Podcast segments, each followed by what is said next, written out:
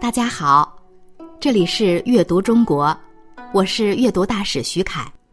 今天带给大家的诗是宋代诗人赵师秀的《约客》。《约客》，宋·赵师秀。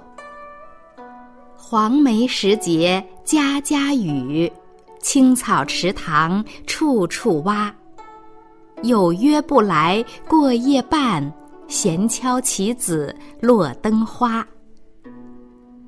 梅子黄了，梅雨的季节也到了，家家都被笼罩在雨中。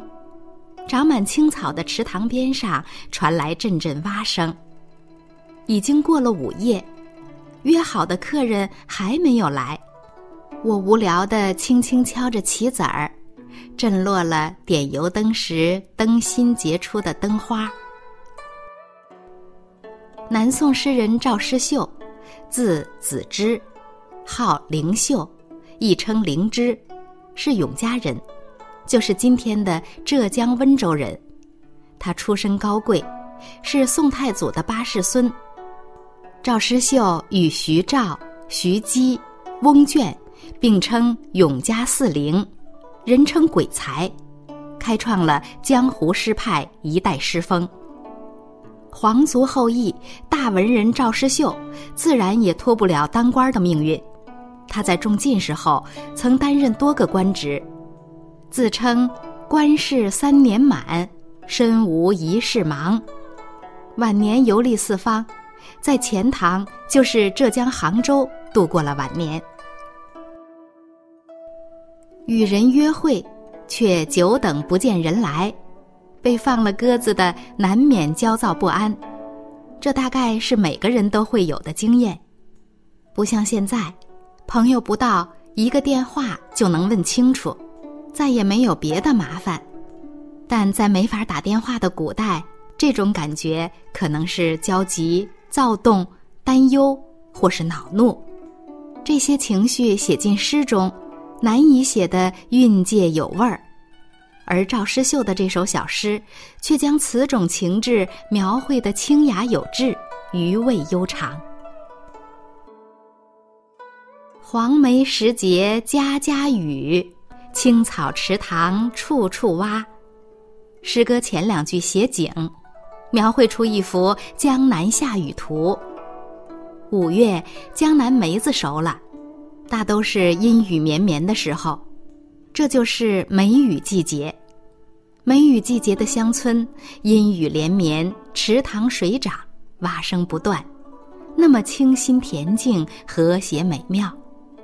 但是，一切景语皆情语，诗人在这里并非为写景而写景，而是于景中寄予了他复杂的思想感情。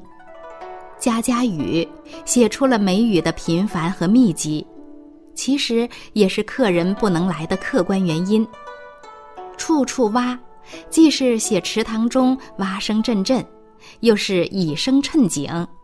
屋子里作者只身一人，外面却是雨声蛙声不断，扰乱了诗人的心境。此时此刻，诗人多么希望有人风雨无阻如期而至啊！有约不来过夜半。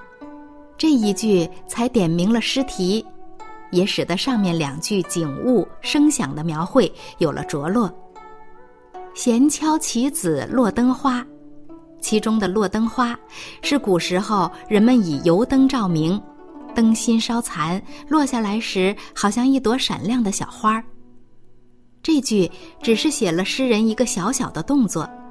然而，却将诗人焦躁而期待的心情刻画的细致入微，而棋子更有意思。下棋本来就是两个人对弈，现在朋友不来，诗人只好独自面对棋局。这首诗看似风轻云淡，诗人并不怎么在意，但诗人也是人啊，他有着正常的喜怒哀乐。这个“闲”字说明了无聊，而正在这个“闲”字的背后，隐含着诗人失望、焦躁的情绪。这首诗中对比手法的运用非常精到，前两句“户外的家家雨，处处蛙”，喧哗盈耳；与后两句室内的诗人枯坐敲棋，寂静无聊，构成鲜明对照。通过这种对照，更深的表现了诗人落寞失望的情怀。一个等候的时刻，背后竟然蕴含着如此复杂的感情。我们也许该感谢现代的科技。如果这是家人在等我们，他们该多么着急！但是现在一个电话就能让他们放心了。但是便捷的科技却让生活少了一丝诗意。那么，就让我们在朗读中找回那些遗失的美吧。约客，宋，赵师秀。黄梅时节家家雨。青草池塘处处蛙，有约不来过夜半，闲敲棋子落灯花。这里是阅读中国，我是阅读大使徐凯，我们下期再见。